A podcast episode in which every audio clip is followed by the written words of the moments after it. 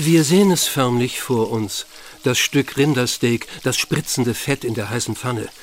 Tief hinten im Gaumen beginnt der Speichel zu fließen. Der Fleischkonsum wird immer mehr zum globalen Risiko. Es ist, als würde ein archaischer Impuls geweckt. Die spitzen Eckzähne, die uns die Evolution hinterließ, ins saftige Fleisch zu graben. Homo sapiens, der Karnivore, Fleischfresser seit Anbeginn. Dass wir pflanzliche Rohstoffe zur Fleischproduktion einsetzen, statt sie direkt selbst zu verzehren, hat in Ländern der dritten Welt zu Armut und Hunger geführt. Essen ist Privatsache. Und nirgendwo ist der Mensch so uneinsichtig und dickköpfig wie beim Essen, gerade wenn es ums Fleisch geht. Oder ist unser Fleischkonsum purer Wahnsinn, ein großes Fressen auf Kosten künftiger Generationen ohne Sinn und Moral? Synapsen. Ein Wissenschaftspodcast von NDR Info. Unsere Ernährung ist nicht nur Thema, wenn es um unsere Gesundheit geht. Auch beim Thema Klimawandel spielt sie eine Rolle. Dabei besonders unser Fleischkonsum. Denn Treibhausgase bedrohen unser Klima und die werden zu einem bedeutenden Teil eben auch in der Nahrungsmittelindustrie freigesetzt, ob bei der Aufzucht von Tieren oder beim Anbau von Pflanzen, die später zum Beispiel an Mastschweine verfüttert werden. Und auch beim Transport und der Verarbeitung von Tieren werden klimaschädliche Gase ausgestoßen. Damit herzlich willkommen bei Synapsen und auch herzlich willkommen zurück aus unserer Sommerpause. Wir wollen heute klären, wie groß der Beitrag zum Klimaschutz wäre, wenn wir unsere Essgewohnheiten umstellen würden. Zum Beispiel viel mehr auf fleischlose und regionale Ernährung. Könnte das bedeutsamen Einfluss auf die Klimakrise nehmen? Mein Name ist Maja Bachtjarowitsch und mir gegenüber sitzt meine Kollegin Jasmin Appelhans. Moin. Hallo Maja. Jasmin, du warst ja schon ein paar Mal hier bei uns bei den Synapsen. Mhm. Du hast in Meeresbiologie promoviert, hast an der Uni und auch hier als Journalistin häufig den Fokus auf Klima gelegt. Und heute gucken wir uns das Thema Klimawandel aus einer ganz besonderen Perspektive an. Denn im Mittelpunkt steht unser Essen. Was war da so dein Ausgangspunkt? Also, wie du schon gesagt hast, habe ich ja vor langer Zeit selbst Klimafolgenforschung gemacht und während der Promotion vor jetzt mehr als zwölf Jahren einen Kurs dazu gemacht, wie man den CO2-Fußabdruck berechnet. Mhm. Also den individuellen Fußabdruck und auch den von Produkten oder ganzen Industriesektoren. Da gibt es ja verschiedene Möglichkeiten, das zu machen und da gehen verschiedene Annahmen in diese Modellierung ein. Und damals kamen gerade diese ersten Rechner auf, mit denen man den individuellen Fußabdruck berechnen konnte. Und ich habe dann gesehen, was verschiedene Verhaltensweisen eigentlich für einen Unterschied auf das Klima machen mhm. können. Und gerade welche Lebensmittel was für einen Einfluss haben, fand ich spannend. Ja, und da bin ich gespannt, was du alles so erzählst. Eins liegt ja mittlerweile auf der Hand. Fleisch ist definitiv nicht gut fürs Klima. Und darum soll es ja heute auch hauptsächlich gehen. Fleischkonsum sorgt für eine enorm schlechte CO2-Bilanz bei der Ernährung. Das ist Fakt. Genau, aber es geht nicht nur ums Fleisch, sondern auch um andere tierische Produkte, also auch sowas wie Milch, Käse, Eier und so weiter. Wobei man da halt so ein bisschen differenzieren muss. Das sehen wir vielleicht später, können wir nochmal drauf eingehen. Aber insgesamt ist da weltweit gesehen schon wirklich ein großes Potenzial, da richtig was fürs Klima zu machen. Mhm. Das hat auch der Weltklimarat der IPCC erkannt und der hat im letzten Bericht in einem Unterkapitel auch mögliche Verhaltensänderungen angesprochen. Und dabei spielt auch die Ernährung eine wichtige Rolle. Der Bericht hat ja Forschung zu verschiedenen Themen zusammengefasst und dann daraus ein Einsparpotenzial errechnet mhm. und ähm, dann halt Modelle erstellt, wie groß halt so ein weltweites Potenzial zur Einsparung eigentlich wäre.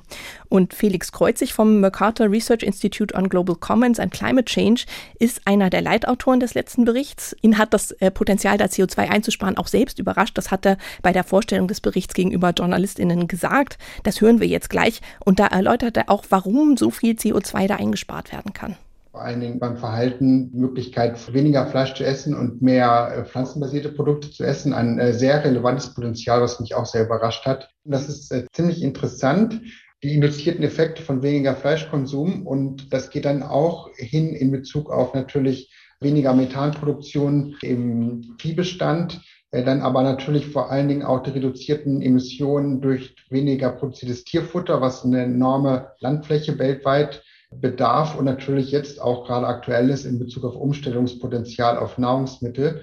und schließlich auch um vermeidete Abwaldung. Das ist ein zentraler Punkt. Also diese Implikationseffekte des Nahrungsmittelsektors sind sehr groß. Mhm. Da steckt ja ziemlich viel drin, was er da sagt. Das klingt ein bisschen kompliziert. Mhm. Ähm, lass uns das mal ein bisschen auseinanderdröseln. Also Kühe stoßen Methan aus. Das ist ein Gas, das dem Klima ausgesprochen schadet, also ganz, ganz klimaschädlich ist. Genau, also es ist eigentlich so, dass Methan schneller abgebaut wird als CO2, mhm. aber es ist besonders am Klimawandel beteiligt, weil du gesagt hast, dass es so ein starkes Treibhausgas ist.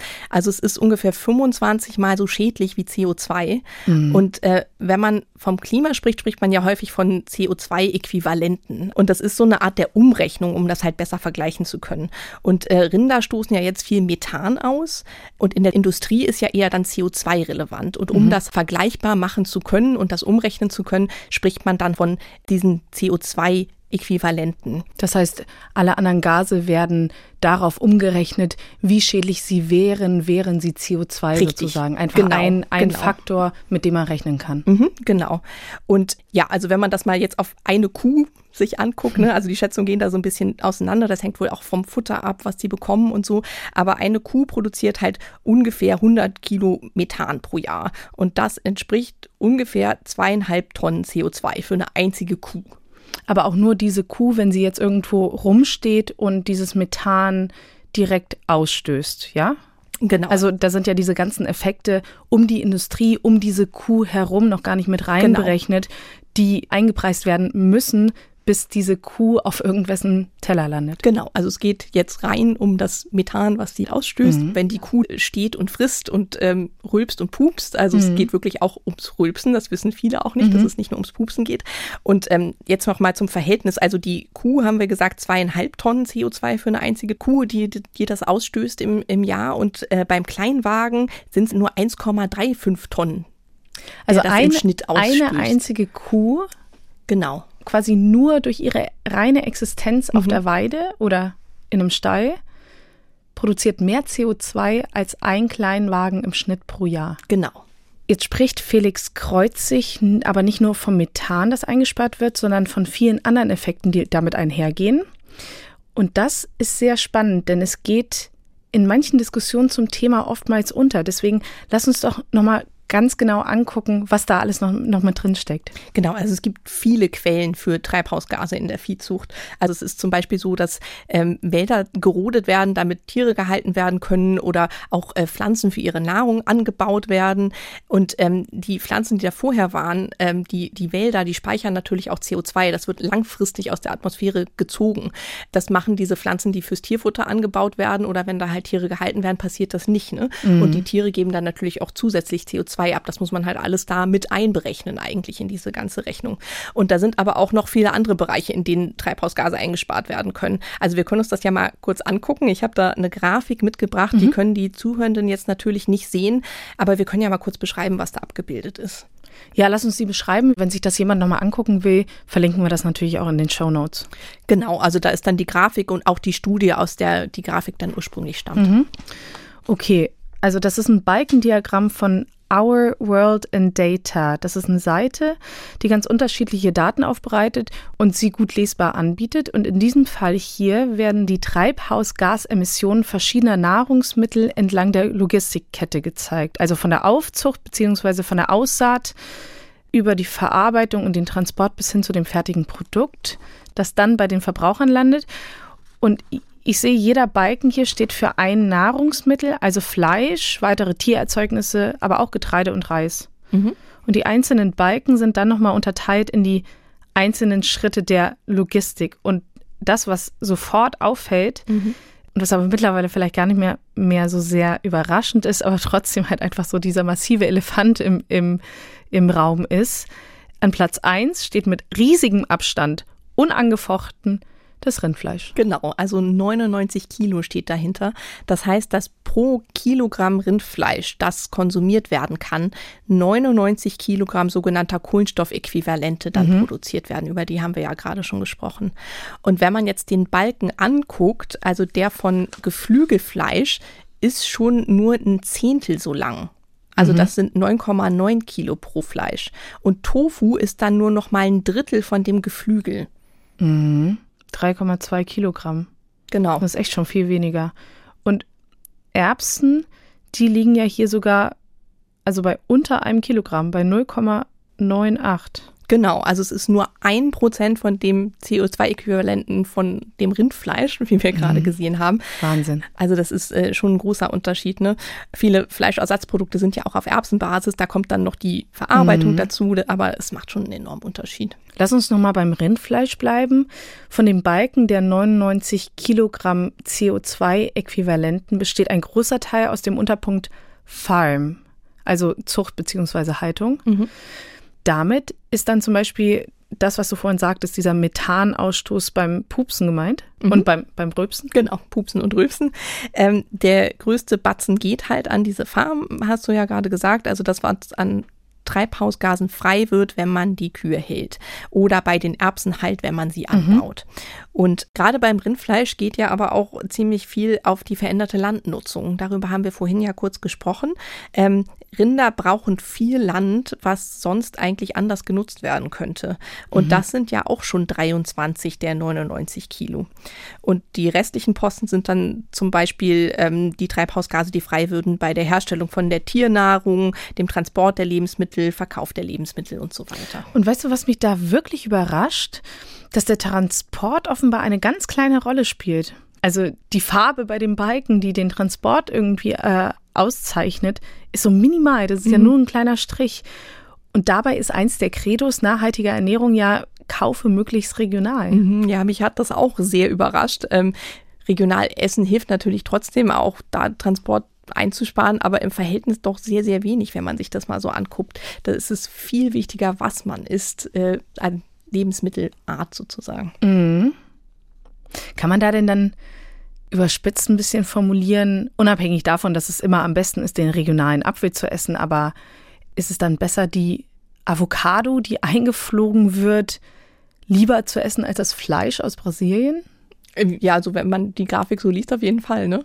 Also was für mich auch besonders deprimierend ist, wenn wir schon bei Überraschungen sind, ich weiß das eigentlich auch schon länger, aber es ist immer wieder nicht schön, dass äh, Käse und andere Milchprodukte auch so weit oben sind in dieser ganzen Tabelle. Mhm. Also das sind ja 24 Kilo CO2-Äquivalente. Das ist, äh, wenn wir uns das nochmal ins Gedächtnis rufen, ungefähr zweieinhalb Mal so groß wie für Geflügelfleisch mhm. eigentlich. Ähm, das liegt vor allem daran, dass dafür ja auch Kühe Klar, nötig sind, ja. die Methan produzieren und Landfläche brauchen ja. Und so weiter. Da ist es beim Grillen eigentlich fast besser, das Hähnchen zu essen als den Grillkäse, also jedenfalls aus Klimasicht. Mhm. Das heißt, als logische Konsequenz können wir also ableiten, kein Tier gleich besser fürs Klima. Und da hat die Industrie ja auch gleich reagiert und ganz viele Ersatzprodukte auf den Markt gebracht. Von veganer Wurst über Steaks bis hin zu veganem Met, was ich bis heute noch irgendwie total absurd finde, wenn ich das irgendwie sehe irgendwo im Kühlregal.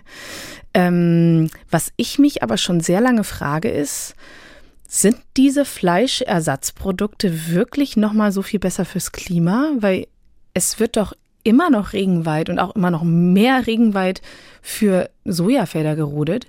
Und da kann ich wirklich ad hoc nicht die Frage beantworten, ist es da wirklich so viel besser, Sojaschnitzel zu essen? Ja, das ist ein Argument, was man immer mal wieder hört von Leuten. Ne? Dass mhm. Die Sache ist, dass ein Großteil des Sojas, zum Beispiel aus Brasilien, wo der Regenwald gerodet wird, eigentlich in die Produktion von Tierfutter geht. Ne? Und ähm, als zweiten Posten dann halt irgendwann Sojaöl oder auch dieses Sojalecithin, was man aus so hochverarbeitenden mhm. Lebensmitteln mhm. zum Teil kennt.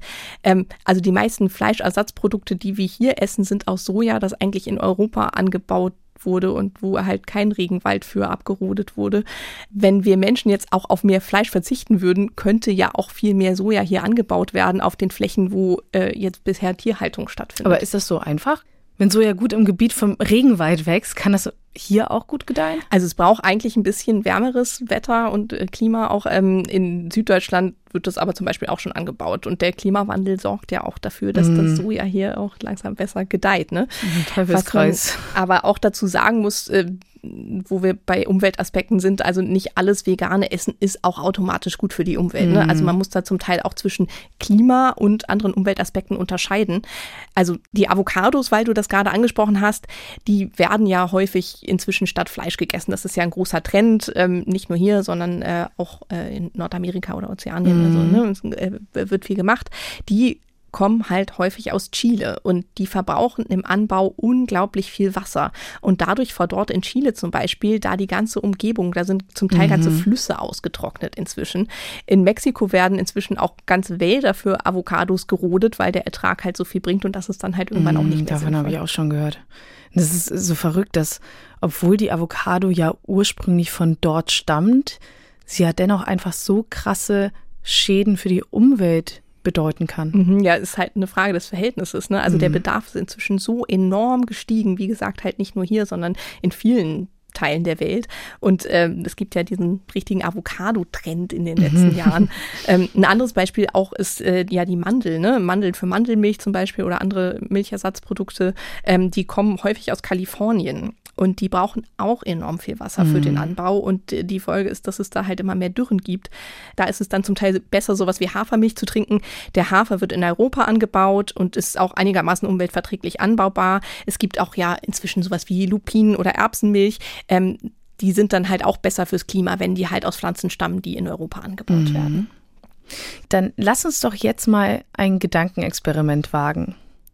Was würde es für das Klima jetzt wirklich bringen, wenn alle Menschen komplett auf tierische Lebensmittel verzichten würden? Mhm, also wenn wir jetzt erstmal auf Deutschland gucken, mhm. in Deutschland ist die Ernährung verantwortlich für ungefähr 15 Prozent der gesamten Emissionen an Treibhausgasen. Mhm. Und würden jetzt in Deutschland alle vegan essen, würden wir pro Kopf ungefähr zwei Tonnen Treibhausgase im Jahr einsparen. Wir haben derzeit ungefähr 11,2 Tonnen Treibhausgase pro Kopf und Jahr.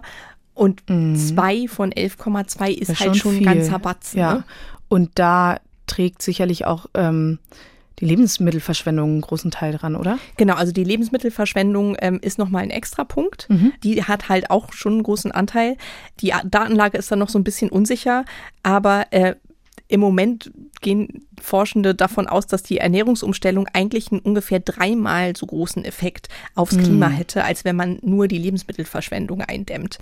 Also der Weltklimarat IPCC hat errechnet, dass eine Umstellung der Ernährung weltweit gesehen jetzt, ne, vorher waren wir bei Deutschland, jetzt weltweit gesehen, ähm, auf eine gesündere Ernährung, wie hm. sie es nennen. Also das bedeutet halt im Prinzip weniger tierische Produkte und äh, mehr Gemüse und zusätzlich noch weniger Lebensmittel, die verschwendet werden, im Jahr schon 2,1 Gigatonnen CO2 einsparen könnten. Mhm.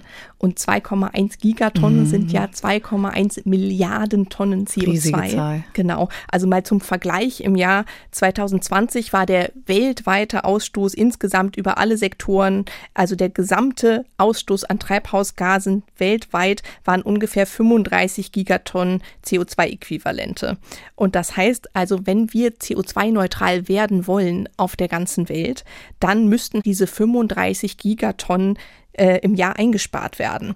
Und diese 2,1 Gigatonnen von den 35, das wären dann ja schon eine gewaltige Reduktion. Also das wären schon 6 Prozent dessen, die wir nur durch Lebensmittel einsparen können. Bedeutet das dann unterm Strich, dass wir absolut gar kein Fleisch mehr essen sollten? Also manchen fällt das leicht. Andere können sich das absolut gar nicht vorstellen, halt wirklich nie wieder ein Steak auf, auf den Grill zu werfen. Mhm. Also mir geht das ähnlich. Ich könnte auch nicht komplett verzichten. Ich habe darüber mit äh, Rachel Masak von der Uni Helsinki in Finnland gesprochen. Die ist Agrarökonomin und sie hat da eine gute Nachricht. Und zwar ähm, ist sie Erstautorin einer neuen Studie zur umweltfreundlichen Ernährung. Da geht es also nicht nur ums Klima, sondern um Nachhaltigkeit allgemein. Also mhm. noch verschiedene Aspekte, die die Umwelt betreffen, die damit reinspielen. Und die hat untersucht, wie genau eine nachhaltige Ernährung hier in Europa aussehen könnte. Und bisher hatte man wohl vor allem berechnet, was passiert, wenn wir ganz auf tierische Produkte verzichten. Und jetzt hat sie aber ein Modell gerechnet, in dem nur um ungefähr 80 Prozent reduziert werden. Also ein Modell, in dem ein bisschen Fleisch oder ein bisschen tierische Produkte von dem, was mhm. wir jetzt konsumieren, noch okay wären. Und das hören wir uns jetzt mal kurz an, was sie dabei rausgefunden hat. What we did was we set a certain model where we forced it to include only an 80% change. So only an 80% reduction in animal source foods. And what we found is that of course it was kind of reducing our impact of animal source foods, but then we also had just about the same amount of environmental savings uh, with the inclusion of still 20% of what we're currently eating in animal source foods of, across all of them. Sie sagt also, dass wir auch noch 20 Prozent von dem essen können, was wir im Moment an tierischen Produkten essen und trotzdem fast den gleichen Effekt auf die Umwelt hätten, wie wenn wir gar nichts an tierischen äh, Lebensmitteln essen mhm. würden. Also das würde dann bedeuten, wenn ich jetzt hypothetisch an einem jeden Tag ähm, der Woche Fleisch essen würde, mhm dann sollte ich es reduzieren auf zwischen ein und zwei Tagen in der Woche. Genau. Und das wäre noch okay. Das wäre noch Also der, der klassische Sonntagsbraten. Wir müssen zurück zum klassischen Sonntagsbraten. Ja, wobei man dann darauf achten müsste, dass man an diesen Tagen nicht alles reinwirft, was man den Rest der Woche gegessen hätte. Ne? Aber ja, im Schnitt kann man das so sagen. Am vielversprechendsten insgesamt war bei dieser Studie allerdings auch eine Ernährungsweise mit neuartigen Lebensmitteln aus dem Labor, also ähm, mhm. von Mikroben oder Pilzen erzeugtes Eiweiß oder Fleisch aus dem Labor. Ähm, oder Eier und Milch auch aus dem Labor, die sind halt zum Teil noch gar nicht entwickelt oder auf dem Markt, ähm, aber das ist damit eingerechnet worden. Oder auch Produkte aus Insektenmehl, die es durchaus auch mhm. schon gibt. Ähm, aber auch schon die nur 20 Prozent herkömmlichen Lebensmittel, die wir jetzt schon essen, haben auch einen großen Effekt auf die Umwelt. Aber dieser weitgehende Verzicht, von dem Maysack spricht, das gilt auch nur für Europa. Also sie hat das auch nur für Europa berechnet. Mhm. Ähm, in anderen Ländern der Welt ist es eh gar nicht so einfach möglich, da komplett auf tierische Produkte zu verzichten. Mm, und warum? Also darüber habe ich zum Beispiel mit äh, Martin Keim gesprochen, der ist Professor für Agrarökonomie von der Uni Bonn und der hat das dazu gesagt. Das Problem ist, dass sie in vielen armen Ländern so stark Saisonalitäten haben, so stark also fehlenden Zugang zu Märkten haben, so dass also arme Menschen irgendwo in unterschiedlichen Teilen des Landes nicht immer und stets in der Lage sind, äh, ausreichend Nährstoffe zu sich zu nehmen, wenn sie sich ausschließlich pflanzlich ernähren. Und da sind dann kleine Mengen an Fleisch äh, hin und wieder mal ausreichend. Dazu muss man nicht viel Fleisch essen, aber diese kleinen Mengen hin und wieder äh, sind eben doch positiv für die ähm, Ernährung. Und das ist so ein bisschen das Wechselspiel. Das heißt also, die hohen Mengen die wir hier im Durchschnitt zu uns nehmen, die sind eindeutig zu hoch und äh, sind auf keinen Fall globalisierbar für die acht Milliarden oder zukünftig zehn Milliarden Menschen der Welt. Aber purer Vegetarismus äh, ist eben auch nicht äh, unbedingt die Antwort auf alle Fragen. Und wir müssen natürlich Nachhaltigkeit breit definieren mit all den Facetten. Das ist ja auch eine Frage des Verhältnisses, oder? Mhm. Weil wenn ich mir jetzt vorstelle, dass Dörfer, die sich traditionellerweise schon immer von Fischfang oder von, von Viehhaltung ernährt haben, dass die jetzt auf einmal alles umstellen sollen, nur weil wir hier einfach so lange im Überfluss gelebt haben. Ja, es ist schon eine sehr eurozentristische Sichtweise. Ne? Also wir haben hier jahrhundertelang alles verbockt Wahnsinn, und bitte ja. badet ihr mal alles aus. Ähm, wenn man sich das aber auch mal anguckt, also wir in Europa essen im Schnitt ungefähr 80 Kilo Fleisch pro Jahr. In Nordamerika und Ozeanien sind sogar noch mehr, also über 100 Kilo im Jahr. Und in Indien essen die Menschen zum Beispiel im Schnitt 10 äh, Kilo. Mm. Und das ist auch ja. ausreichend, um sich gesund zu ernähren. Und Fleischessen ist ja häufig auch eine Frage der Kultur. Ne? Also wie du schon sagtest, es gibt Bereiche auf der Welt, wo Menschen schon immer über Jahrhunderte nachhaltige Fischerei, nachhaltige Viehzucht betrieben haben. Und das ist dann ja auch was völlig anderes, als wenn man das jetzt in, im großen Stil äh, dann mit großen Konzernen, großen mhm. Fischereiflotten aufzieht. Ne? Die beiden Experten haben ja jetzt aber noch einen ganz anderen Punkt angesprochen und du hattest es auch ein paar Mal erwähnt, mhm. die Gesundheit, mhm. also gesunde Ernährung. Wir haben ja schon gehört, dass in manchen Teilen der Welt die Versorgung mit Nährstoffen einfach nicht ausreichen würde, wenn die Menschen ganz auf tierische Produkte verzichten würden. Was genau ist denn da mit Nährstoffen gemeint? Also zum Beispiel Proteine. Die kommen in Pflanzen einfach weniger vor. Und wenn wir jetzt mit unserer Standardernährung hier in Deutschland einfach umswitchen würden und nur noch die Beilagen ohne die tierischen Produkte essen würden, dann würden wir vielleicht zu wenig Proteine bekommen. Mhm. Und ähm, das kommt aber auch ganz auf den individuellen Bedarf an und was man da so genau isst. Also das ist auch ganz verschieden von, von Mensch zu Mensch. Also ich musste zum Beispiel eine Zeit lang aus gesundheitlichen Gründen darauf achten, dass ich nicht zu viele Kohlenhydrate esse. Mhm. Und da ist man dann ganz schnell dabei, halt ganz viel Fleisch und Milchprodukte zu essen, um satt zu werden, mhm. weil halt die Proteine ja vor allem auch viel sättigen. Es gibt da ja auch diese Fleischersatzprodukte, haben ja auch eine verschiedene Basis. Also es gibt welche, die sind auf Sojabasis oder auf Erbsenbasis oder auf Weizenbasis. Mhm. Und je nachdem haben die halt auch mehr Proteine oder nicht. Zum Teil haben wir ja auch schon drüber gesprochen. Es gibt die mit den, die aus, aus Pilzen oder Mikroben auch hergestellt werden. Die sind zum Teil auch schon auf dem Markt. Ähm, Und wenn man jetzt aber nicht diese Fleischersatzprodukte essen möchte, dann sollte man bei veganer Ernährung darauf achten, dass man viele Hülsenfrüchte isst. Mhm. Die haben auch viele Proteine. Bohnen zum Beispiel. Genau, alle möglichen mhm. Bohnen, Erbsen, sowas, auch Soja.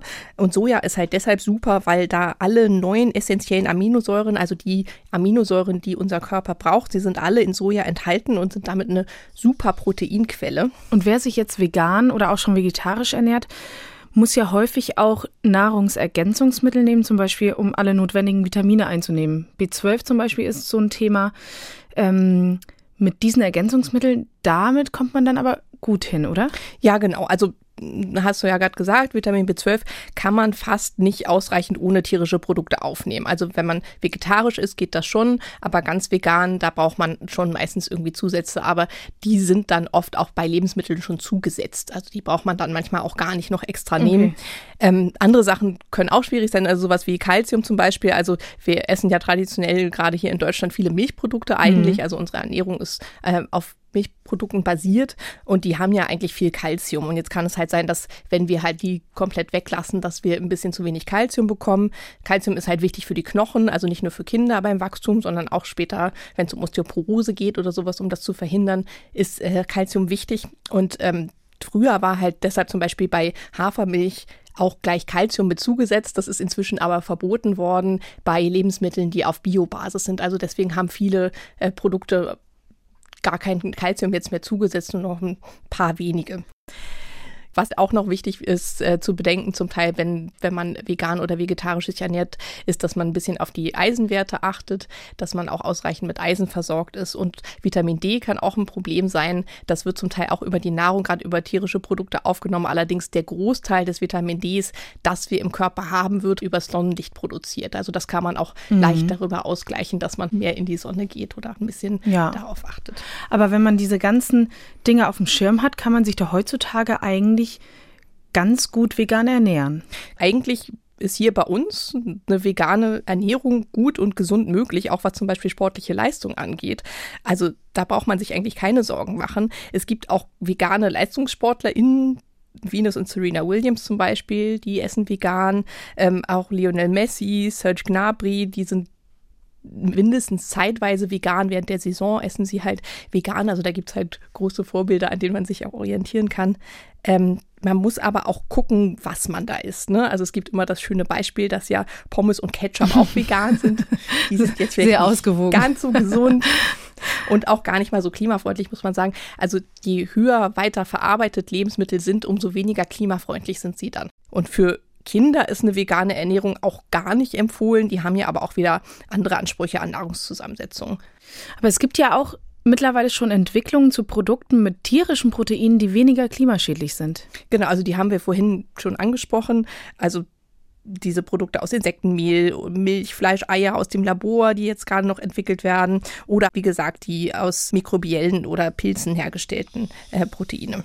Gut, aber zurück nochmal zum Thema Essen und Klima. Wir müssen vielleicht für die Umwelt und das Klima ja nicht komplett auf tierische Lebensmittel verzichten, aber den Konsum doch ganz deutlich einschränken und gerade hier in Europa. Und das ist uns ja eigentlich auch möglich, ohne dass es ungesund wird. Regionale Produkte allerdings bringen nur bedingt etwas. Wie kann man aber sonst noch klimafreundlich essen? Es heißt ja auch immer, dass Bio-Lebensmittel besser fürs Klima sein sollen. Warum eigentlich? Ja, also viele Leute essen Bio-Lebensmittel ja eher aus anderen Gründen. Also bei Fleisch zum Beispiel für den Tierschutz oder auch bei Pflanzen und bei Fleisch auch für die Gesundheit. Der Grund, warum das gesünder ist und warum es gut fürs Klima ist, ist aber eigentlich derselbe. Nämlich das liegt vor allem daran, dass ähm, an den Düngern und an den Pestiziden Dünger wird ja als Nährstoff für Pflanzen genutzt, damit sie besser wachsen mhm. können. Mhm. Und Pestizide halten die Schädlinge fern und dadurch hat man dann weniger Verlust von Ernte. Im Biolandbau ist es jetzt so, dass kein mineralischer Dünger benutzt werden darf. Und der erzeugt halt in der Herstellung schon ziemlich viel CO2. Genauso auch die synthetischen Pestizide, die verursachen auch einen hohen Ausstoß, äh, Ausstoß an Treibhausgas in der Produktion. Also da ist schon mal ein Potenzial, das einzusparen. Und bei Bio wird auch insgesamt weniger Dünger ausgebracht und dadurch wird weniger Lachgas erzeugt. Mhm. Also Lachgas ist ja auch eins dieser klimawirksamen Gase. Genau. Auf welchem Weg kommt das denn in die Atmosphäre? Das ist das Gas, das im Boden entsteht, wenn dieser stickstoffhaltige Dünger zersetzt wird und dann da quasi im Boden reagiert. Mhm. Und ähm, wir haben ja schon gehört vorhin, dass in der Industrie vor allem CO2 das Haupttreibhausgas ist. In der Viehwirtschaft ist das vor allem das Methan und im Ackerbau ist das eben vor allem dieses Lachgas. Mhm. Methan richtet ja, habe ich vorhin gesagt, 25 mal so viel Schaden an in der Atmosphäre wie CO2. Lachgas 298 mhm. Mal. Und das bleibt für 121 ja, Jahre in der Atmosphäre. Und im Juli gab es ja auch gerade die Proteste in den Niederlanden um ein neues Gesetz in der Landwirtschaft. Da, und da geht es eigentlich genau darum, um in diesem Gesetz. Also, dass halt weniger Stickstoff in den Boden eingebracht werden soll, weil das halt viel Lachgas erzeugt und auch andere Umweltschäden. Mhm. Und stimmt es jetzt, dass Bio automatisch besser fürs Klima ist? Darüber habe ich mit Insa Kühling gesprochen. Die ist Agrarwissenschaftlerin an der Christian-Albrechts-Universität zu Kiel. Die leitet eine Arbeitsgruppe, die auch zu nachhaltiger Landwirtschaft forscht.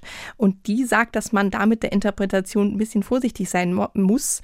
Ähm, das gilt dann wiederum auch nur für eine bestimmte Art der Berechnung. Also wir können da jetzt mal kurz reinhören, was sie dazu sagt. Solange man das flächenbasiert berechnet, also von einem Hektar Ökolandbaufläche entstehen definitiv signifikant geringere Treibhausgasemissionen als von einem Hektar konventionell bewirtschafteter Ackerfläche. Wenn wir das aber auf die Einheit Getreide zum Beispiel, die wir da geerntet haben, berechnen, dann kehrt sich dieses Bild leicht, weil wir sehr viel geringere Erträge im Ökolandbau nur von der Fläche erzielen können als im ähm, konventionellen Landbau. Und da ist es tatsächlich so, dass ähm, es gibt da jetzt nicht so super viel Forschung zu, aber es gibt eine Meta-Analyse, die auf jeden Fall eine Handvoll von ähm, Primärstudien zusammenfasst und die für Lachgas, für direkte Lachgasemissionen sagt, dass es auf die Produkteinheit bezogen gerade sich umkippt, dass der Ökolandbau dann gerade eben etwas schlechter dasteht. Hm. Ich habe mich draußen mit ihr getroffen, das hört man da im Hintergrund noch Vogelgezwitscher und den großen Rasenmäher, der da vorbeifährt.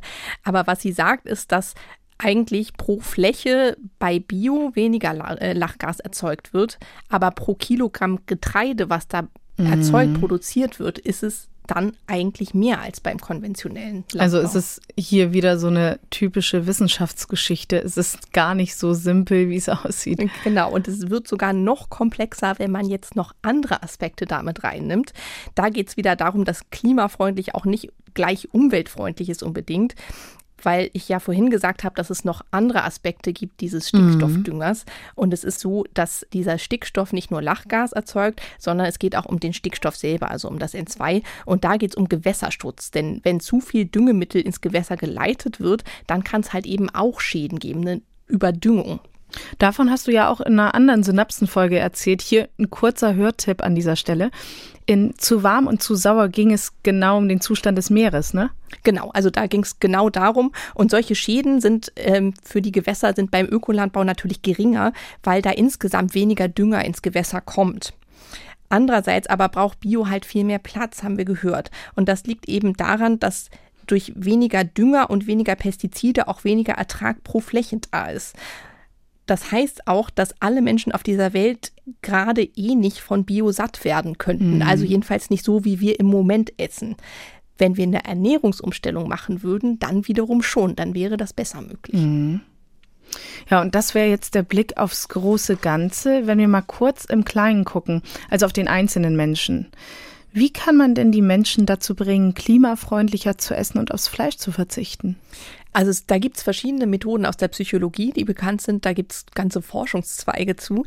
Es gibt das sogenannte Nudging, mit dem man Menschen dazu bringen kann, ihr Verhalten ein bisschen zu ändern. Mhm. Ich habe darüber zum Beispiel mit Benedikt Seeger gesprochen. Der ist Entwicklungspsychologe an der Uni Würzburg und der hat eine Online-Studie gemacht, wie man Menschen im Restaurant dazu bringen kann, klimafreundliches Essen zu bestellen. Mhm. Und der hat also Menschen online verschiedene Speisekarten gezeigt und dann hypothetisch Gerichte wählen lassen. Und das hören wir uns mal kurz an, was das, was dabei rausgekommen ist.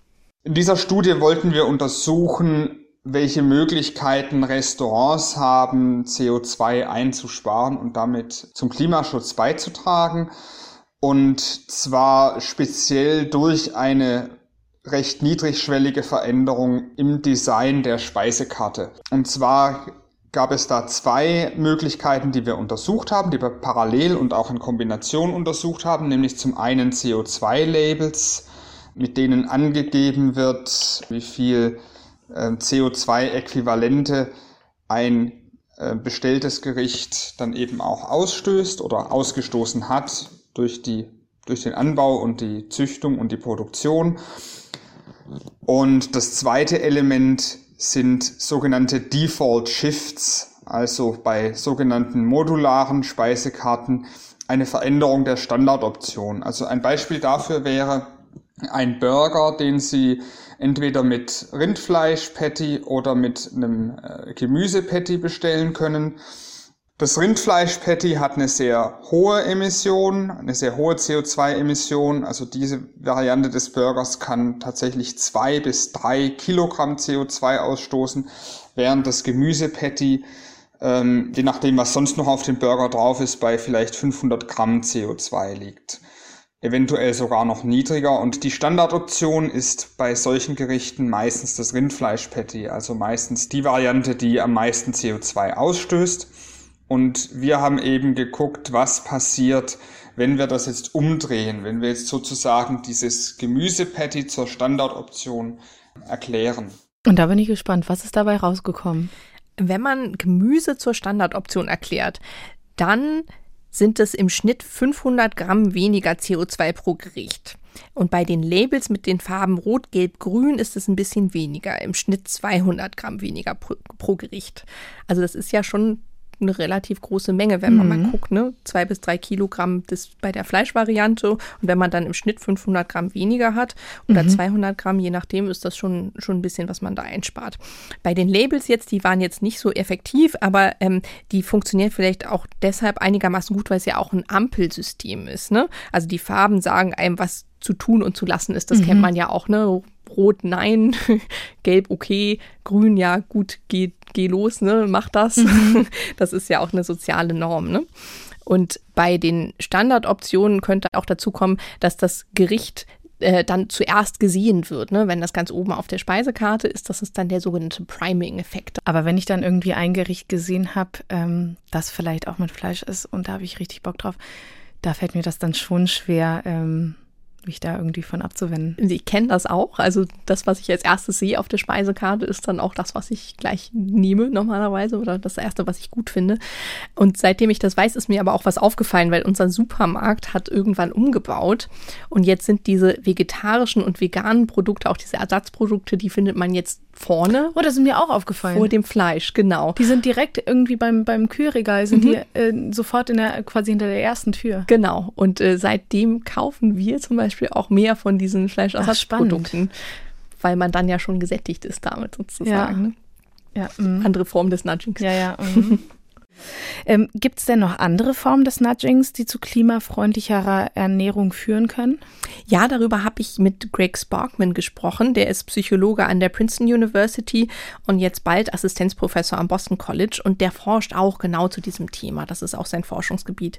Und der hat zum Beispiel ein Experiment zu sozialen Normen gemacht. Mhm. Also Menschen passen sich ja tendenziell ihrer Gruppe an und verhalten sich dann ähnlich wie sie, also ihrer äh, unmittelbaren Gruppe, der sie sich zugehörig fühlen. Und das hat er beim Versuch ausgenutzt. Und ähm, er und seine Gruppe, die haben dann Leute in Restaurants und Cafés darüber informiert, dass andere BesucherInnen jetzt auf klimafreundliches Essen achten. Also haben zum Beispiel da kleine auf den äh, Speisekarten da kleine Hinweise geschrieben oder haben Schilder aufgehängt mhm. oder haben die Leute angesprochen, die in der Warteschlange dann äh, gestanden haben, um sich irgendwas Takeaway zu, mitzunehmen. Und ähm, dadurch war die Auswahl schon klimafreundlicher, haben die halt festgestellt. Und äh, der hat auch ganz spannende andere Experimente gemacht. And so what we suggested was that they intersperse the meat and veggie dishes throughout the menu more and just in like a basic pre-post comparison. Also, we told them don't label them vegetarian dishes by saying like vegetarian burger. Like vegetarian as a word doesn't really excite people for food, it turns out. Um, and it's also an identity. So if you're not a vegetarian, it starts to feel like, oh, maybe that dish is not for me. So instead of using that word, we had them emphasize what was good about that dish. And so, uh, for instance, at one fast casual restaurant we worked with, just looking pre post when they interspersed the vegetarian dish instead of having to be at the end, and when they removed the word vegetarian from the dish title itself and instead just had a little leaf logo that at the bottom clarified that that was a, a plant based dish that was vegetarian or vegan. Just doing those two things, there's like a pre post difference that was sort of like a, I think, 8% shift from before that change was implemented to afterwards. Also die haben den RestaurantbesitzerInnen gesagt, sie sollen vegetarische und fleischhaltige Gerichte auf der Speisekarte mischen und da nicht eine extra Rubrik für aufmachen. Mhm. Das die halt irgendwie hinten stehen, wenn halt der Rest schon gelesen wurde, sondern das halt irgendwie dazwischen machen. Und auch, dass sie Gerichte nicht explizit vegetarisch nennen sollen oder vegan nennen sollen, weil ja nicht jeder Vegetarierin oder Veganerin ist und das ist ja auch eine Identität, die damit verknüpft mhm. ist. Ne? Also man ähm, sagt dann, okay, ich bin jetzt nicht Vegetarierin, aber ich möchte das trotzdem gerne essen. Das ist ja äh, auch möglich. Ne? Und solche einfachen Maßnahmen haben wohl schon eine äh, Ersparnis von ungefähr 8% CO2 gebracht gegenüber dem, was das Restaurant halt vorher verursacht mhm. hat. Und äh, Greg Sparkman arbeitet gerade auch an einer Handreichung für Restaurants, wie KundInnen zu nachhaltigerem Essen gebracht werden können. Okay, das ist spannend. Aber ob da jetzt Leute im Restaurant öfter mal vegan essen oder peng, ne? Das rettet uns auch nicht aus der Klimakrise. Oder?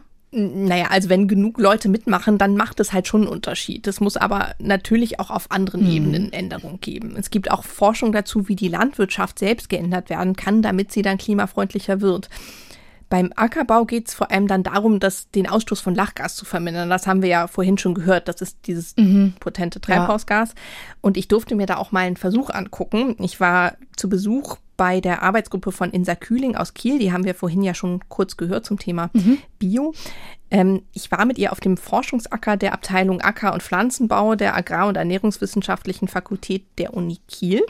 Und ihre Gruppe hat dann versucht zu sogenannten Zwischenfrüchten. Und Zwischenfrüchte können helfen, Treibhausgase zu reduzieren, weil sie eben helfen können, Stickstoff im Boden zu halten. Das Gas dann halt nicht als Lachgas aus und kann im nächsten Jahr wieder von den Pflanzen genutzt werden. Und die brauchen dann halt keinen oder jedenfalls nicht so viel zusätzlichen Dünger. Zwischenfrüchte sind einfach andere Pflanzen, die sozusagen saisonal dazwischen gesät werden? Genau, das sind Pflanzen, die jetzt nicht in erster Linie angebaut werden, um damit Erträge zu erzielen, um die zu verkaufen, ähm, sondern die können zum Beispiel als Dünger dienen, wie in dem Fall, oder auch als Tierfutter. Okay. Mh. Und das funktioniert aber natürlich auch nur dann gut, wenn auch die Düngermenge tatsächlich reduziert werden kann und äh, weil nur dann ja auch weniger Lachgas als Treibhausgas dann ausgast. Mhm. Was übrigens auch toll an Zwischenfrüchten noch ist, die können theoretisch auch Kohlenstoff binden und tragen auch zur Humusbildung bei. Also das hat man vielleicht auch schon gehört, dass mehr Humus in der Landwirtschaft dazu führen kann, dass mehr CO2 mhm. gebunden wird und dadurch auch das Klima ein bisschen entlastet werden kann. Und zu Zwischenfrüchten laufen gerade auch Versuche und äh, ja, da hören wir jetzt mal kurz rein. Genau, da hört man, wie wir gerade durch den Acker marschieren hin zum Versuch. Mhm. Ist das nur ein Acker? Nee, das ist ein riesengroßes Gelände. Das ist ein richtiger Hof mit riesigen Landwirtschaftsmaschinen in Achterwehr bei Kiel. Da macht die Uni Kiel halt ihre Versuche, die äh, Ackerbauversuche. Und wir laufen da durch ein Feld. Ähm, in dem die Arbeitsgruppe von Insa Kühling Versuche macht zu den Zwischenfrüchten. Und da geht es in dem Fall um Futtermais. Also da wird geguckt, ob die Zwischenfrüchte helfen können, Dünger einzusparen, weil dann ja auch der Fußabdruck von der Viehzucht ein bisschen geringer wird, mhm. weil die Futterproduktion dann nicht ganz so klimaintensiv mhm. ist.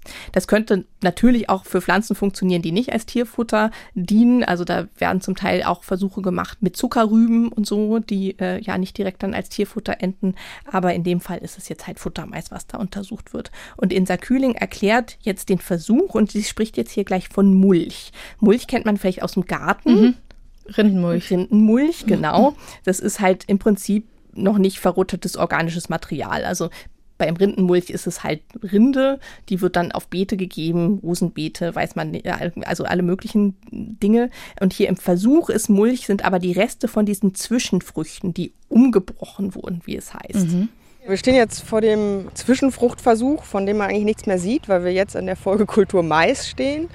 Und ähm, vor diesem Mais wurde eben eine Zwischenfruchtmischung angebaut und die wurde zu unterschiedlichen Terminen umgebrochen. Einmal im Dezember, eigentlich bevor Frostereignisse eintreten und dann auf äh, einem Viertel der Fläche sozusagen zerkleinert und oberflächlich ähm, abgelegt und dann ein weiterer Termin nach dem Winter nach den äh, Frostereignissen im Dezember. Ich glaube, im zeitigen Januar war das. Und äh, ein dritter Termin ähm, dann erst ganz kurz vor der Aussaat des Mais. Und äh, die Idee oder die Fragestellung dahinter ist eben, wie sich die unterschiedlichen Mulchtermine jetzt auf die Mineralisationsdynamik der Zwischenfruchtrückstände auswirken. Das heißt, ob man dadurch steuern kann, wann potenziell der Stickstoff, der ja in der oberirdischen Zwischenfruchtbiomasse gebunden ist, wieder freigesetzt wird und dann für die Folgekultur Mais zur Verfügung steht. Und dazu haben wir jetzt hier den Mais in diese vorherigen Zwischenfruchtplots reingesät und ähm, auch wieder in vier unterschiedlichen Endstufen gedüngt, um dann zu gucken, ob wir möglicherweise doch Potenzial entdecken können, Düngemittel einzusparen, wenn wir vorher diese, diesen Transfer aus der Zwischenfrucht sehr ja, differenziert managen, sozusagen durch einen optimalen oder standortangepassten Mulchtermin. Also, um das nochmal zusammenzufassen, es wird also geguckt, ob es einen Unterschied macht, wann dieser Mulch jetzt auf dem Boden ausgebracht wird und ob dann wirklich auch weniger Dünger nötig ist. Wie wird das denn dann genau gemessen, ob da Dünger eingespart werden kann? Da stehen dann kleine Hauben auf dem Boden, die sind luftdicht versiegelt und darin kann man dann die Konzentration von Lachgas, CO2 und Methan messen. Mm, okay. Das wird so ne, mit so einem Gerät gemacht, das ganz witzig aussieht. Das haben mir Insa Kühling und ihr Doktorand Paul Mikushi gezeigt. Das ist sozusagen unser tragbares Labor hier. Ja, sieht aus wie eine kleine Ghostbuster-Maschine. Ne? Wir haben da einmal zwei Anschlüsse an der Haube. Einmal, wo das Gas, also generell akkumuliert das Gas unter der Haube und hier strömt es in das Gerät rein. Die Konzentration wird gemessen und hier strömt es wieder zurück. Sozusagen ein geschlossener Kreislauf. Die Hauben sind, sollen quasi dicht sein sodass weder Gas rauskommt noch jetzt durch erhöhten Wind quasi ähm, die Konzentration daran gestört werden kann. Eine Ghostbusters-Maschine? Das genau. ist ja der, der, Traum meiner Kindheit. Ja, das ist wirklich so ein großer gelber Rucksack aus Metall mit so Stäben dran. Und die kann man dann in die Ventile der Hauben stecken. Mhm. Und dann trägt man diesen Rucksack mit sich rum und jemand anderes den Laptop und dann kann man das damit messen. Und das haben die auch direkt mal gemacht. Wir hören jetzt mal, wie sich das anhört. Also dieses Rauschen, was man da hört, das ist dann so eine Gasmesse. Mhm. Also und damit haben sie festgestellt, dass Zwischenfrüchte, die Stickstoff im Boden halten, eine Möglichkeit sein können, die Landwirtschaft klimafreundlicher zu gestalten. Was gibt es denn noch für Möglichkeiten, das zu tun, dass die Landwirtschaft klimafreundlicher wird? Also die Gruppe von Insa Kühling macht auch Versuche mit Drohnen. Die Aufnahmen sollen dann zeigen, ob bei den Pflanzen äh, weniger Dünger nötig ist oder vielleicht auch mehr. Und wenn zusätzliche Düngung nötig ist, dann zeigen das die Aufnahmen der Drohne. Mhm. Und sie hm. will jetzt auch Versuche mit sogenannten Körnerleguminosen machen. Das sind im Prinzip Hülsenfrüchte, also sowas wie Kichererbsen, Ackerbohnen, Linsen, Soja und so weiter. Und die sind nicht nur proteinhaltig, wie wir vorhin gehört haben, sondern die gehen auch eine Symbiose mit Knöllchenbakterien ein und dadurch ist keine zusätzliche Stickstoffdüngung nötig. Es ist aber auch noch nicht ganz klar, wie viel Treibhausgase dadurch wirklich eingespart werden können. Das möchte sie jetzt noch untersuchen. Es gibt aber auch ganz andere Ideen. Also der Martin Keim, der Agrarökonom von der Uni Bonn, den wir vorhin schon gehört haben, der hat zum Beispiel mal modelliert, was Gentechnik machen könnte. In Europa wird ja so gut wie keine Gentechnik verwendet, weil es eben Akzeptanzprobleme gibt. Aber es ist eben so, dass das, was äh, bisher anderswo in der Welt genutzt wird, zu höheren Erträgen führt. Und wenn man diese höheren Erträge eben auch hier hätte, dann könnte man die gleiche Menge an Agrarprodukten produzieren mit weniger Fläche. Und wenn man sich anschaut, wie viel Flächennutzung und vor allen Dingen auch das äh, zunehmende weitere Inkulturnehmen von Naturflächen, also Abholzen von Wäldern für die Landwirtschaft und äh, Savannenland, Trockenlegen von Mooren und all diese Dinge, das ist eine der Hauptquellen für Treibhausgasemissionen im Bereich Landwirtschaft. Und das könnte reduziert werden, äh, wenn wir Technologien nutzen, die uns höhere Erträge auf der vorhandenen Fläche äh, ermöglichen. Und wir haben eben das berechnet, was bisher an Gentechnik anderswo in der Welt verwendet wird. Wenn man das in Europa nutzen würde, ähm, dann würde man die äh, globalen Treibhausgasemissionen um rund 33 Millionen Tonnen CO2-Äquivalente reduzieren können. Das ist aber jetzt schwierig einzuordnen. Äh, wenn man es ins Verhältnis setzt, sind das äh, knapp acht Prozent der Treibhausgasemissionen, die jährlich aus der europäischen Landwirtschaft emittiert werden. Das ist ja schon ganz schön ordentlich. Mhm. Aber bei dem Wort Gentechnik, da bekommen viele Menschen ja wahrscheinlich erst einmal Bauchschmerzen. Ja, da könnte man wahrscheinlich eine ganze neue Synapsenfolge mitfüllen mit der Diskussion. Aber nur vielleicht ganz kurz dazu. Gentechnik hat einen viel schlechteren Ruf als gerechtfertigt. Also viele Forschende sagen, dass es eigentlich nur eine beschleunigte Züchtung ist. Und bei einer Züchtung wird ja auch ins Erbgut eingegriffen. Also Merkmale, die man besonders gut findet, werden immer weiter rausgezüchtet. Und bei der Gentechnik werden erwünschte Merkmale gezielt verstärkt. Und die Ängste sitzen da aber wirklich ziemlich tief. Vor allem auch die Angst davor, dass sich veränderte Lebensmittel ungehindert vermehren können. Bisher haben sich aber diese Ängste gar nicht bewahrheitet, weil zum Beispiel viele der Pflanzen, die angebaut werden im Ackerbau, die können sich gar nicht selbstständig mhm. vermehren und deswegen können die gar nicht woanders mhm. hingehen. Okay, jetzt haben wir gehört Fruchtfolgen und Gentechnik. Ähm, das sind Möglichkeiten, also muss sich die Landwirtschaft auch ändern. Ja, aber nicht nur um das Klima zu schützen. Worauf wir jetzt noch gar nicht zu sprechen gekommen sind, ist, dass wir in Zukunft auch gar nicht mehr unbedingt das essen können, was wir jetzt essen weil sich die Landwirtschaft ändert, auch hier in Europa. Das sieht man ja zum Teil jetzt schon. Es gab ja hier in Europa auch dieses Jahr große Hitzeperioden, in Italien und Frankreich große Dürre, auch in Spanien und Portugal mhm. zeichnet sich das ab. Also es wird große Ernteausfälle geben oder gibt es jetzt auch schon. Und laut Weltklimarat hat weltweit die Produktivität in der Landwirtschaft schon um 21 Prozent abgenommen gegenüber, wenn man modelliert, wie groß die Produktivität wäre, wenn es keinen Klimawandel gegeben hätte. Mhm. Also bei gleicher Arbeit und bei gleichem Einsatz von Dünger gibt es weniger Ertrag. Genau. Und in Zukunft werden ja auch die ganzen extremen Wetterereignisse vor allem zunehmen. Also auch bei uns. Sowas wie Stürme, Überschwemmungen, Hitzewellen. Und insgesamt wird es bei uns jedenfalls nicht weniger Regen geben, aber der wird anders verteilt und dadurch mhm. kann es auch wieder zu Dürren kommen. Und das hat natürlich einen starken Einfluss auch auf die Landwirtschaft. Weil die sicherlich zum Teil auch die Ernte kaputt machen. Diese Extremwetterereignisse, ja. genau. Also und nicht nur hier, also es gibt Studien, dass durch den Klimawandel bis zum Jahr 2050 44 Prozent aller Lebensmittelimporte in die EU bedroht sind, durch Dürren auszufallen. Also allen voran sowas wie Kaffee, Kakao und Weizen. Und da müssen wir uns halt alle umstellen. Gut, jetzt ist aber Kaffee, Schokolade und Weizen ja nicht das Einzige, was davon betroffen wäre.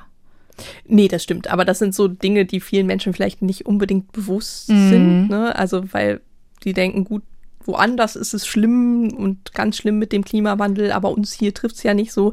Aber auch hier sind wir betroffen, vielleicht in einer ja. viel geringeren Weise als woanders. Aber auch hier mhm. hat es durchaus auch jetzt schon Auswirkungen. Man muss dazu sagen, es gibt zum Teil auch Alternativen. Also beim Kaffee zum Beispiel, bisher wird ja vor allem die Arabica-Bohne getrunken. Es gibt aber wohl auch eine Sorte, die robuster gegen den Klimawandel sein soll. Und das ist äh, Coffea stenophila.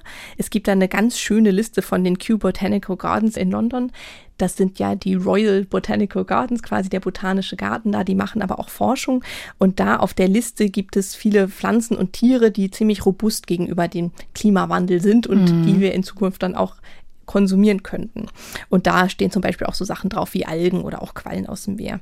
Es ist aber so, dass insgesamt die Landwirtschaft auch viel diverser werden muss. Also Monokulturen sind ja auch viel anfälliger gegenüber dem Klimawandel. Das erklärt uns jetzt auch nochmal die Agrarwissenschaftlerin Insa Kühling.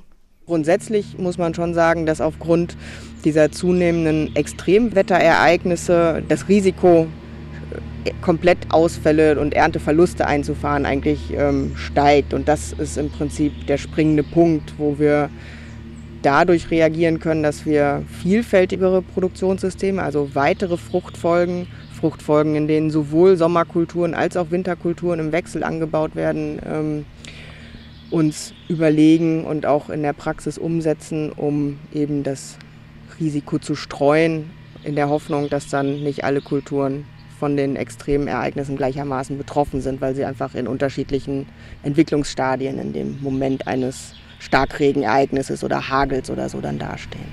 Damit dann immerhin etwas übrig bleibt. Mhm. So, jetzt haben wir ja ganz viel darüber gehört, wie sich ähm, die Landwirtschaft ändern muss. Wir haben gehört, wie sich unser Essen ändern sollte. Mhm. Hat dieses ganze Wissen denn deine Ernährungsweise verändert? Ja, da kommen wir zu einem ganz wichtigen Punkt. Ich weiß vieles davon ja schon seit längerer Zeit mhm. und vor allem auch, dass vor allem vegane Ernährung klimafreundlich ist. Und ich esse schon wesentlich weniger tierische Produkte als früher, aber ich bin nicht komplett vegan und ich bin auch bequem, wie viele andere Menschen auch. Ne? Mhm. Dieses bloße Wissen hilft mir jetzt auch nicht so richtig weiter. Ähm, wenn vegane Varianten angeboten werden, nehme ich häufig die, aber es ist ja auch nicht immer so. Und ähm, ja, also ich weiß nicht, wie es dir geht, aber ich passe mich da auch meiner Umgebung an. Ne? Wenn meine Umgebung jetzt Fleisch isst, dann esse ich auch Fleisch und wenn nicht, dann halt nicht. Ich glaube aber auch, dass das gar nicht der Punkt ist, ähm, sondern dass sich da wirklich was im System ändern muss. Und nicht nur bei uns individuell, sondern dass, dass es wirklich eine Frage ist, was da auch mhm. politisch gemacht ja. wird. Und das sieht auch Felix Kreuzig so. Den hatten wir ja ganz zu Anfang schon gehört. Der ist einer der Leitautoren des IPCC-Berichts. Genauso halt auch im Konsumverhalten beim Fleisch. Also das ist einfach nicht eine Sache des Individuums, sondern es muss Angebote geben. Es braucht einfach viel bessere und äh, lecker schmeckende vegane Gerichte in, in Restaurants. Denn Priming-Effekt, diese Gerichte sollen zuerst dargestellt werden. Es braucht finanzielle Instrumente, also Stickstoffüberschussbesteuerung oder die Möglichkeit auch auf der EU-Ebene den landwirtschaftlichen Sektor mehr auf Nahrungsmittelproduktion und nicht auf Tiermittelproduktion auf, auszurichten. Also ein Rahmen von Bedingungen, die sich auf den Konsum auswirken, äh, die aber nicht besonders von den Einzelnen vorangehen. Das heißt aber nicht, dass der eins nichts tun kann. Es gibt ja noch andere Rollen. Also wir sind nicht nur Konsumenten, sondern auch soziale Rollenvorbilder zum Beispiel. Wir sind die, die äh, Wohlhabenden, sind auch Investoren zum Beispiel. Dann sind wir professionell, also wir sind im Beruf tätig. Diese, diese Ebenen sind also sehr relevant. Und dann natürlich auch als Bürgerinnen, also tatsächlich als politische Partizipative, die äh, auch politische Prozesse mit anstoßen. Es braucht also Maßnahmen, die politisch vorgegeben sind, also Regulierung. Genau, also da gibt's auch noch viel Potenzial. Ich habe zum Beispiel gerade erst erfahren, dass Milchprodukte oft günstiger sind, weil sie als Grundnahrungsmittel den verminderten Steuersatz haben. Ah, das wusste ich auch noch nicht. Ja, also Hafermilch und veganer Käse haben halt nicht den verminderten Steuersatz. Genauso auch bei Fleisch und Fisch, das sind Grundnahrungsmittel, die Ersatzprodukte aber nicht. Und das mm. macht halt auch schon einen großen Unterschied. Ne? Klar. 7 zu 19 Prozent Mehrwertsteuer da ist auf jeden Fall noch viel Potenzial. Und die vom Bund eingesetzte Zukunftskommission Landwirtschaft empfiehlt eigentlich, die Mehrwertsteuer auf Gemüse und besonders auf Hülsenfrüchte eigentlich ganz abzuschaffen, um da halt ein bisschen zu regulieren mhm. und das halt auch zu steuern. Was ich auch finde, ist, dass die Warenkosten für die Klimafolgen eigentlich auch ins Essen mit eingepreist werden mhm. könnten. Ne? Und dadurch würde es wahrscheinlich schon automatisch zu Änderungen im Konsum führen, wenn man das tun würde wenn dann Fleisch und Käse aber auch immer mehr zum Luxusgut werden, ist es natürlich wichtig darauf zu achten, dass eine gesunde Ernährung auch nicht eine Frage des Geldbeutels wird. Also, dass mhm. halt pflanzliche Proteine dann auch erschwinglich sind und dass es auch gesund möglich ist. Aber das muss es ja auch nicht sein. Da ist nur auch viel Unterstützung und auch Aufklärung von politischer Seite mhm, nötig. Sicherlich. Und vor allem ist dem ja dann auch die Frage vorangestellt eigentlich, in was für einer Welt wollen wir denn leben? Genau. Also wie soll unsere Zukunft aussehen? Und dann daraufhin, wenn wir diese Frage beantwortet haben oder beantworten konnten, ähm, dass wir dann gucken, wie wir sie kreieren und was wir dann auch politisch regulieren. Genau, und dann halt dementsprechend auch den Konsum ändern. Mhm. Und dafür muss die Politik dann die Strukturen schaffen. Es ist aber auch so, wie Felix Kreuzig sagt, wir müssen auch selbst aktiv werden und den Wandel bei der Politik einfordern und auch anderen vorleben. Also das heißt, selbst aktiv werden und aber auch entsprechendes von der Politik einfordern. Mhm. Das ist doch ein guter Auftrag. Jasmin Appelhans, vielen Dank für diese große, umfangreiche Recherche, die ganz viel Licht ins Dunkel gebracht hat, zumindest bei mir. Ja, gerne bis zum nächsten Mal. Und auch in zwei Wochen gibt es wieder eine Folge von Synapsen, wie immer am Freitag in der ARD-Audiothek oder auf ndr.de/slash synapsen. Wir freuen uns, wenn ihr uns abonniert und schickt uns gerne Fragen, Anregungen, Kritik oder Lob per Mail an synapsen.ndr.de. Und danke an das Team Sabine Suhr, Jürgen Kopp und Beke Schulmann. Schön, dass ihr dabei wart. Ich bin Maja Bachtjarewitsch. Ich sage schon mal Tschüss und ihr hört jetzt hier noch einen Hörtipp. Die ehemalige DDR-Turnerin Kerstin P. hat Schmerzen, seit sie denken kann. Ich habe acht Gelenk-OPs und ich bin noch nicht fertig. Aufgrund des Trainingspensums eben. Ne? Wir waren ja von Kleinkind an körperlich ja unter Strapazen. Erst mit 60 Jahren erfährt sie, dass sie als Kind gedopt wurde und dass Körper und Seele durch brutale Trainingsmethoden beschädigt sind. Permanente Entwertung ist in vielen Sportarten an der Tagesordnung gewesen. Herabsetzung, Herabwürdigung, Beschimpfungen. Gewisse Trainingsmethoden, wenn es an die Gymnastik ging, also was da manchmal mit uns gemacht worden ist, wie wir verrenkt worden sind. Oh, ich kann Ihnen sagen, da sind so manche Tränen geflossen. Kerstin P. geht vor Gericht. Sie will Gerechtigkeit, Anerkennung und eine Entschädigung. Nicht nur für sich, sondern auch für die vielen anderen Geschädigten des DDR-Sports. Die sollen doch bloß sagen, wie ist das zustande gekommen? Warum habt ihr das gemacht? Wer hat euch dazu gebracht, überhaupt uns diese Mittel zu geben? Wird Kerstin P. Recht bekommen? Als Kind gedopt, die neue Feature-Podcast-Serie von NDR Info. Alle vier Folgen sind online in der ARD Audiothek und in der NDR Featurebox.